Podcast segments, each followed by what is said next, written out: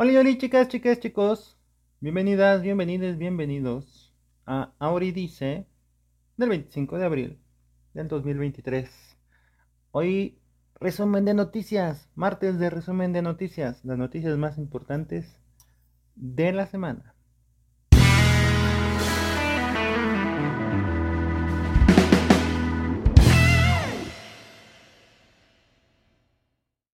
Pues fíjense que estoy leyendo notas, estoy revisando la información sobre eh, identidades trans, sobre comunidad LGBTIQAP+, en el mundo, y hay algunas que me llaman poderosamente la atención. Reporta CNN en español, fechado el 20 de abril de 2023, que Twitter decidió eliminar las protecciones trans de su política de conducta de incitación al odio. Twitter ya, ya per se, ya por sí misma, no es la red social más eh, progresista, no es la red social más adecuada para las personas de la diversidad en general. Y, de hecho desde mi punto de vista es solamente un, un nido de conservadores recalcitrantes. Y además de, políticos derechosos. Pero bueno eh, pues reporta CNN que de manera silenciosa, así es como lo escriben ellos, eh, retiraron una parte de su política sobre consultas sobre conductas de incitación al odio que incluía protecciones específicas para las personas trans. Para algunos otros temas también, pero específicamente y mayoritariamente para personas trans. Anteriormente la política establecía que Twitter prohibía dirigirse, y esto lo digo textual como está escrito en, en las reglas de Twitter dirigirse a otros con insultos repetidos, tropos u otro contenido que intente degradar o reforzar estereotipos negativos o dañinos. Em, sobre una categoría protegida, esto incluye la confusión de género o el nombre anterior de personas trans. Pero la segunda línea se eliminó a principios de este mes, según algunas versiones que fueron archivadas de la página Wayback Machine o sea, la parte donde dice que, eh, que, esto incluye el nombre anterior de personas trans, pues fue eliminado. También Twitter eliminó una línea de la política que detalla ciertos grupos de personas a menudo sujetos a abusos desproporcionados en línea, incluidas mujeres, personas de color, lesbianas, gays, bisexuales, personas trans, queers, personas intersex, asexuales y personas marginadas y comunidades históricamente sub representadas. La plataforma presentó por primera vez su política que prohíbe la confusión de género y el dead naming, refiriéndose por supuesto al nombre que una persona tiene antes de su transición de personas trans en 2018 como parte de una revisión más amplia de su política de conducta de incitación al odio. Este cambio a la política de conducta de incitación al odio es una de las varias actualizaciones que Twitter ha hecho a sus prácticas de seguridad y moderación de contenido desde que Elon Musk se hizo cargo de la compañía el año pasado, desde que compró a Twitter. Twitter también restauró las cuentas de los usuarios que habían sido prohibidos anteriormente por violar sus reglas y dejó de aplicar su política de desinformación sobre COVID-19. Eh, permitió a los usuarios comprar marcas de verificación azules y aplicó nuevas etiquetas controvertidas a las cuentas, a las cuentas de varias organizaciones de noticias, algo que resultó ser muy polémico. El grupo de defensa LGBTQ GLAD rechazó el cambio de la conducta de incitación al odio en, unas declaraciones del martes pasado y dice de hace una semana la decisión de Twitter de revertir eh, encubiertamente su antigua política es el ejemplo más reciente de lo insegura que es la empresa tanto para los usuarios como para los anunciantes. Esto lo dijo la presidenta y directora ejecutiva de GLAD, Sarah Kate Ellis. Esta decisión de revertir la seguridad LGBTQ deja aún más a Twitter, aleja, perdón, más a Twitter de TikTok, Pinterest y Meta, y mantienen políticas similares para proteger a sus usuarios trans en un momento en que la retórica anti-trans en línea conduce a la discriminación y la violencia en el mundo real, manifiesta eh, la presidenta, la directora ejecutiva de CLAD. Twitter no respondió a una solicitud de comentarios sobre el cambio, aunque la plataforma anunció a principios de esta semana algunas otras actualizaciones sobre cómo aplica su política de conducta de incitación al odio. la plataforma dijo que planea comenzar a aplicar etiquetas a algunos tweets que violen su política de conducta de odio y reducir su visibilidad, una práctica similar a la que se utilizaba bajo el liderazgo anterior de la compañía, según la cual reducía la visibilidad o eliminaba los tweets infractores.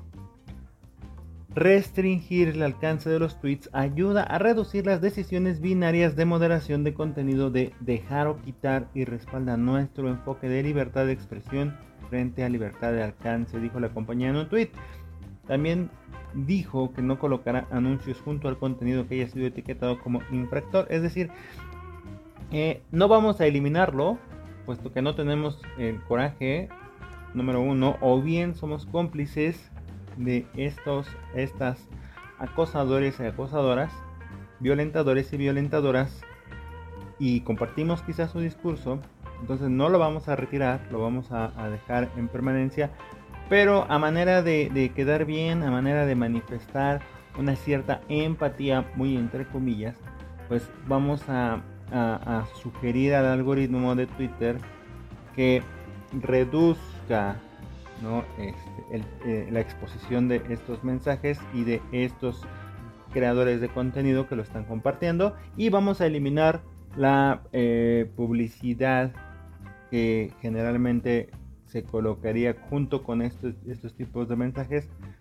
para quitarles y restarles visibilidad como si esto fuera suficiente o como si esto eh, cambiara en algún en alguno o en otro sentido el hecho de que se está emitiendo un discurso de odio que la aplicación como lo hacen otras como Facebook, como TikTok, como Pinterest, etcétera, tiene la obligación casi que, bueno, más bien la responsabilidad casi que obligación de, detener Pero bueno, a mí ya no me sorprende nada del señor Elon Musk.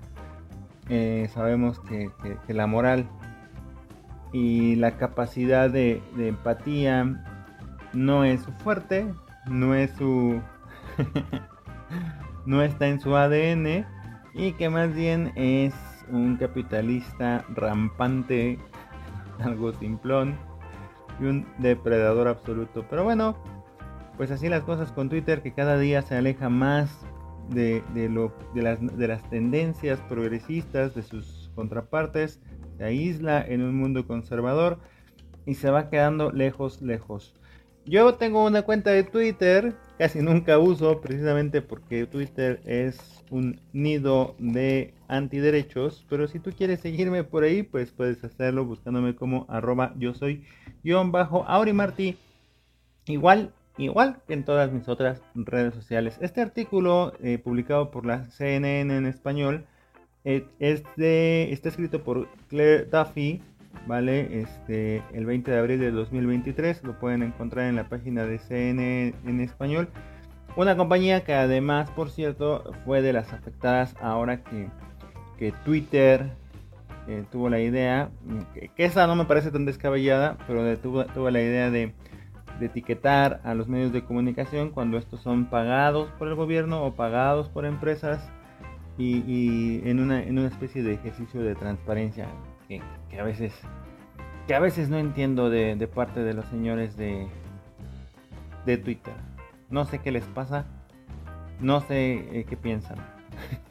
Pero bueno, así las cosas con Twitter. Yo por eso me quedo en TikTok, en YouTube y en Facebook. Me gustan más, son más agradables.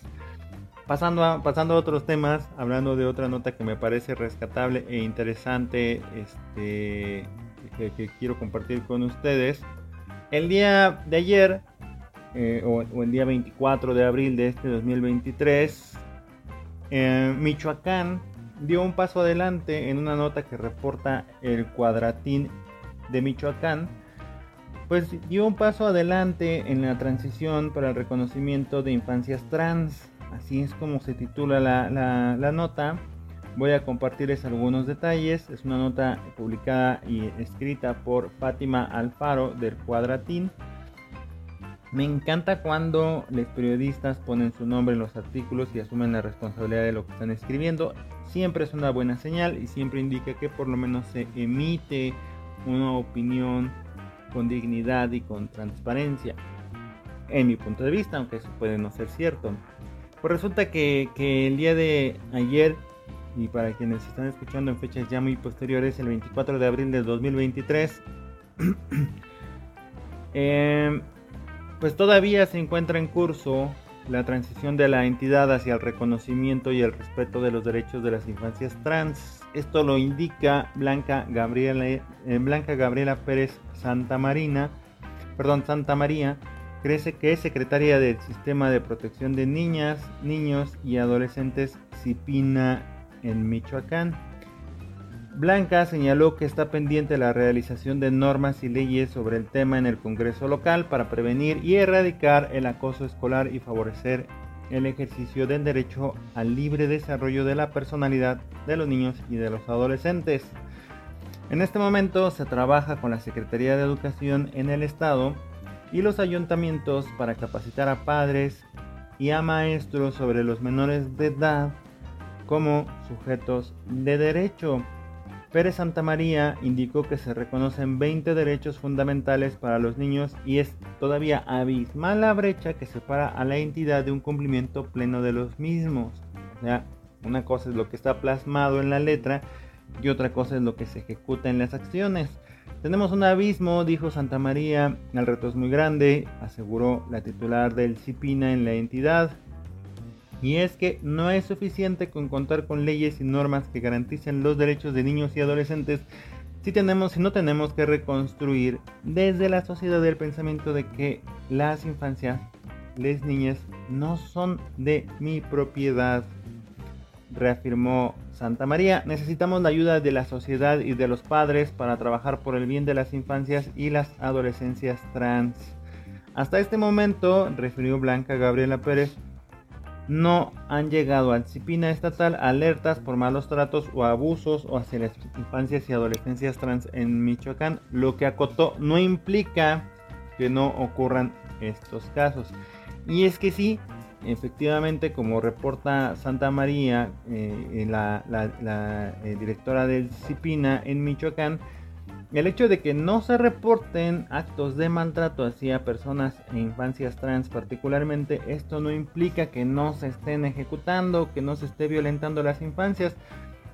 Eh, sabemos como parte de la comunidad LGBTQAP+, que la realidad es otra, que sí existe violencia y no solo en Michoacán, sino al interior de todo el país y por supuesto en otros países también, y que Latinoamérica específicamente y particularmente es una zona de riesgo y México aún más, eh, según los reportes de la Comisión Interamericana de Derechos Humanos y de la ONU, México es un, país de alto riesgo para las identidades trans, muy específicamente para las mujeres trans y es el segundo país en, Latinoamérica, solo detrás de Brasil, con una mayor, con una mayor cantidad de transfeminicidios por año. Entonces, Aquí el problema que reporta Cipina es que sí se agradece y, se reconoce el esfuerzo que está haciendo el Estado, el gobierno del Estado de Michoacán, por em, apoyar y por educar y por capacitar a las madres, padres y a los maestres del sistema educativo del Estado en el trato a las minorías, en el cómo eh, ayudar y a ejercer los derechos de las minorías, que dentro de esos derechos pues se encuentran el derecho a la identidad, a, la autopercepción y que a pesar de estos esfuerzos pues aún hay mucho, mucho por trabajar. Me, parece muy interesante que ella lo describe como una brecha abismal. Sin embargo pues eh, se está haciendo el esfuerzo por reconocer en Michoacán a las infancias trans y por eh, emparejarse, por decirlo de una manera simple, con otras entidades que han realizado esfuerzos mucho más contundentes y que se han convertido en ejemplo de cómo se deben respetar los derechos de las infancias trans, este, aun cuando falta todavía mucho por recorrer, y no solamente ejemplo para México, sino incluso ejemplo para otros estados, para otras naciones. Así es que muy interesante y, muy correcto lo que, lo que dice, lo que dice eh, Santa María, la directora de CIPINA en el estado de Michoacán. Pero bueno, pues ahí vamos, ¿no? Ahí vamos. La verdad es que yo lo comento siempre eh, cuando tengo transmisiones en vivo y también este, en mis videos. México es... No es México el precursor de los derechos de las personas trans y de la diversidad. No es México la casa garante de nuestras libertades, pero sí es México, este, pues sí es México una, un ejemplo en muchos sentidos y afortunadamente eh, este ejemplo se ve reflejado en legislaciones, que es lo importante. Una vez que está legislado, que está en constitución, pues permanece por lo menos durante más tiempo. Otra noticia que, dio la vuelta al mundo, otra vez, otra vez, el tema de, las atletas transgénero. Y digo las atletas porque el problema o el tema no son los atletas trans, sino las atletas trans en un acto de absoluta y total misoginia, machismo, discriminación y por supuesto transfobia. Pues mis amigues... No, no son mis amigues. Los legisladores de Estados Unidos votaron contra atletas trans en deportes femeninos. Otra vez esto ocurre el 14 de, perdón, el 21 de abril de este año. Y otra vez, la Cámara de Representantes de Estados Unidos, que está controlada por los republicanos, votó para prohibir que las, las atletas trans, porque aquí eh, la nota dice los y la, legislación dice los atletas trans, eh, refiriéndose a ellos, a, nosotros como un, conjunto plural. Pero no es verdad, la verdad es que lo que les molesta son las, las mujeres atletas trans. Bueno, pues prohibió que compitamos en equipos deportivos femeninos en escuelas y universidades con la esperanza de expandir limitaciones similares a escala estatal en todo el país. Es decir, que esto se contagie por todas partes.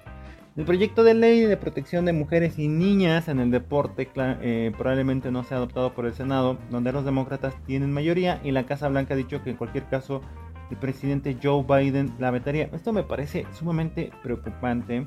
Si tú vives en Estados Unidos, ahí mándanos un mensajito, porque esto me parece una desgracia.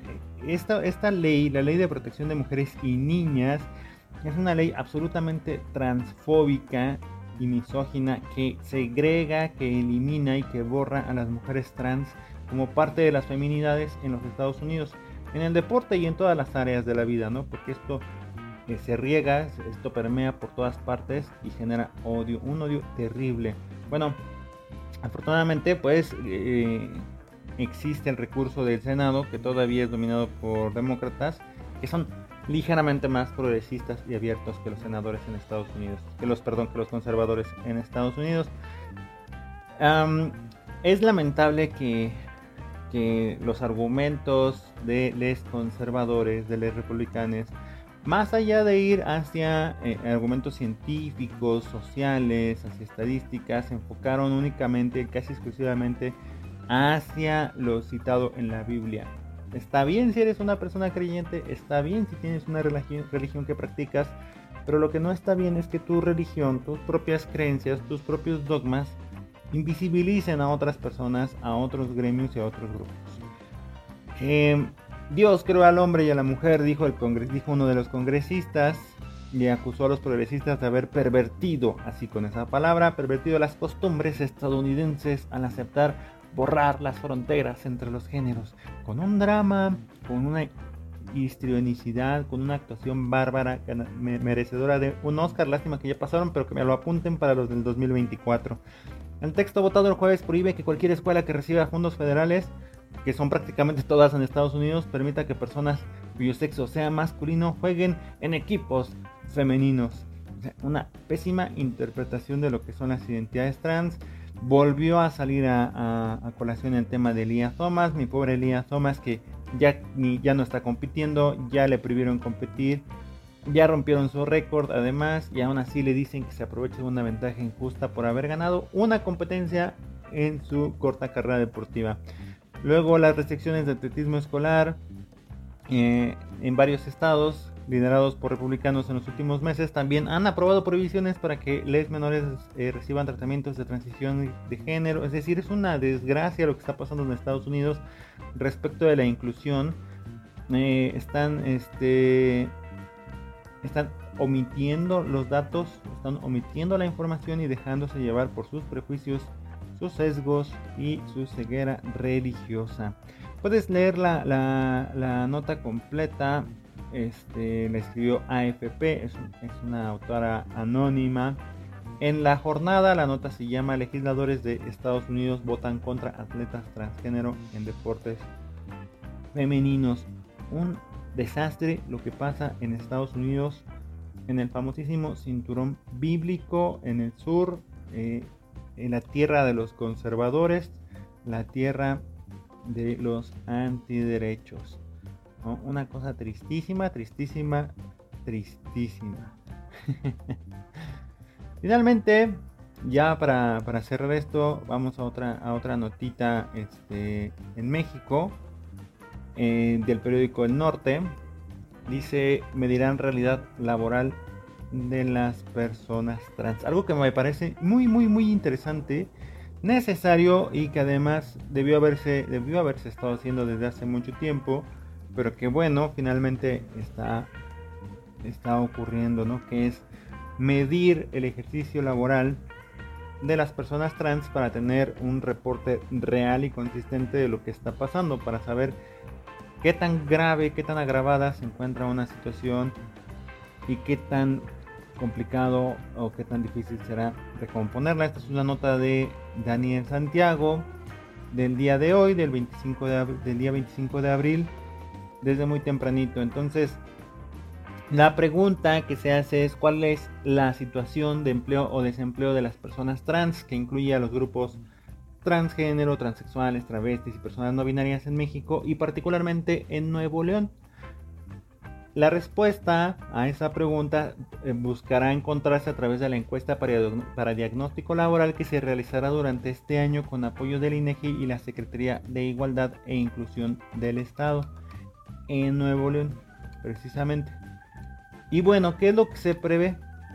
Eh, pues se prevé que se puedan tener datos concretos datos eh, estadísticos y de dignos porque eh, para, nuestra mala fortuna en, muchos sentidos la información que se tiene proviene de la experiencia de las personas y no de un análisis concreto que se haya realizado a través de alguna institución seria o no. va mucho de, de, lo que decimos, de lo que pensamos y de lo que experimentamos como personas trans pero muy poco de lo que en realidad eh, pudiera reportarse a través, como digo, de un estudio eh, serio, consolidado, etcétera, etcétera, etcétera.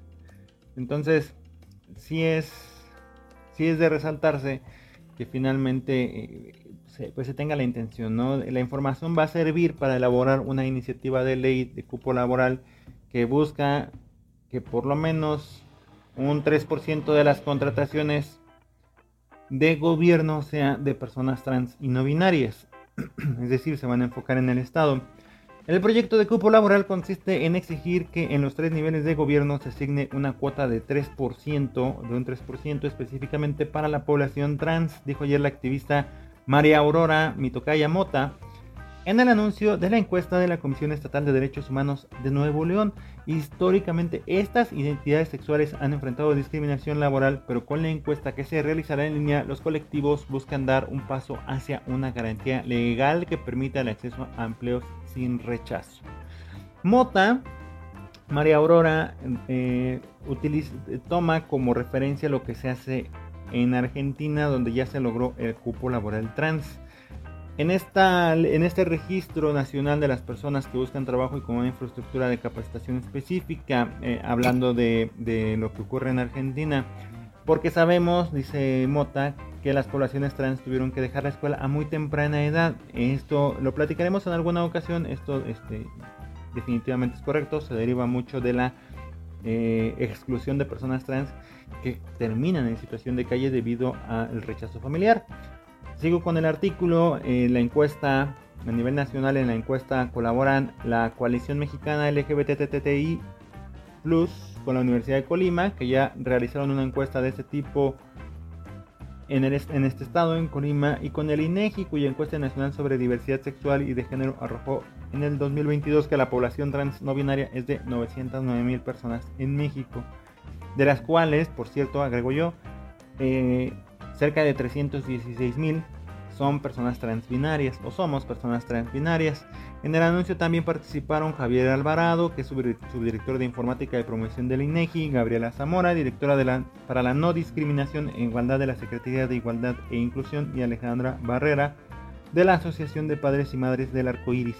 Este instrumento, eh, dijo Zamora, nos va a permitir conocer mucho, no solo quiénes son las personas trans, sino qué escolaridad tienen, qué situación laboral están viviendo o han vivido, cuándo se sienten discriminadas en sus espacios laborales y cuándo se sienten satisfechas en el trabajo que están realizando. Sandra Alejandrina Uscanga, una mujer trans que participará en el proyecto, exigió además de un, de un cupo laboral una inclusión laboral real, tema que es muy importante porque pues sí, a veces se nos dan los empleos, pero no se nos dan las mismas oportunidades o beneficios que al resto de los, de, los, de los empleados. En el estado muchas empresas se han hecho inclusivas, agregó Uscanga, y son una verdadera mentira Dentro de los espacios laborales sigue habiendo agresión y discriminación en el día a día. A las personas trans, se nos, esto ya lo estoy agregando yo, no lo dijo Uskanga, a las personas trans se nos retira de los espacios públicos de las empresas, de la atención al cliente y se nos confina a espacios reservados y se dicen ser, entre comillas, muy grandes empresas inclusivas por haberte contratado, pero luego omiten que no te darán el espacio o el privilegio de poder disfrutar de tu plaza, de tu espacio, de tu lugar de trabajo como cualquier otra persona.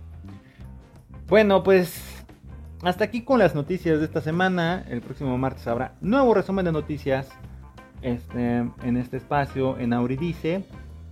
La verdad es que cosas interesantes ocurrieron, algunas positivas, algunas no, algunas no tanto, así es la vida en general, pero seguimos trabajando, seguimos dándolo todo y seguimos generando espacios y creando lugares donde las personas trans podamos manifestarnos, expresarnos, crecer y desarrollarnos. Recuerda que puedes seguirme en todas mis redes sociales, en Twitter, en TikTok, en Facebook, en YouTube, me puedes encontrar en, también mi podcast, lo puedes encontrar en, Spotify, en Deezer, en eh, TuneIn, en Amazon Music. Estoy en todos lados tratando de crecer en este mundo de la comunicación. Y recuerda sobre todo que se te aprecia que eres una persona valiosa y eres parte integral de nuestra comunidad, no importa no importando a qué colectivo pertenezcas, todas las letras somos importantes.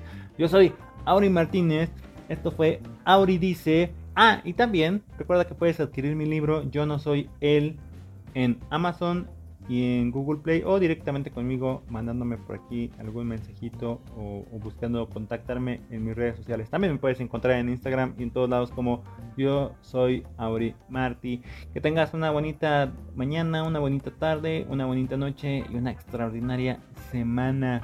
Cuídate mucho, quiero mucho, nos estamos viendo. Bye. Esto fue Auri dice del 25 de abril.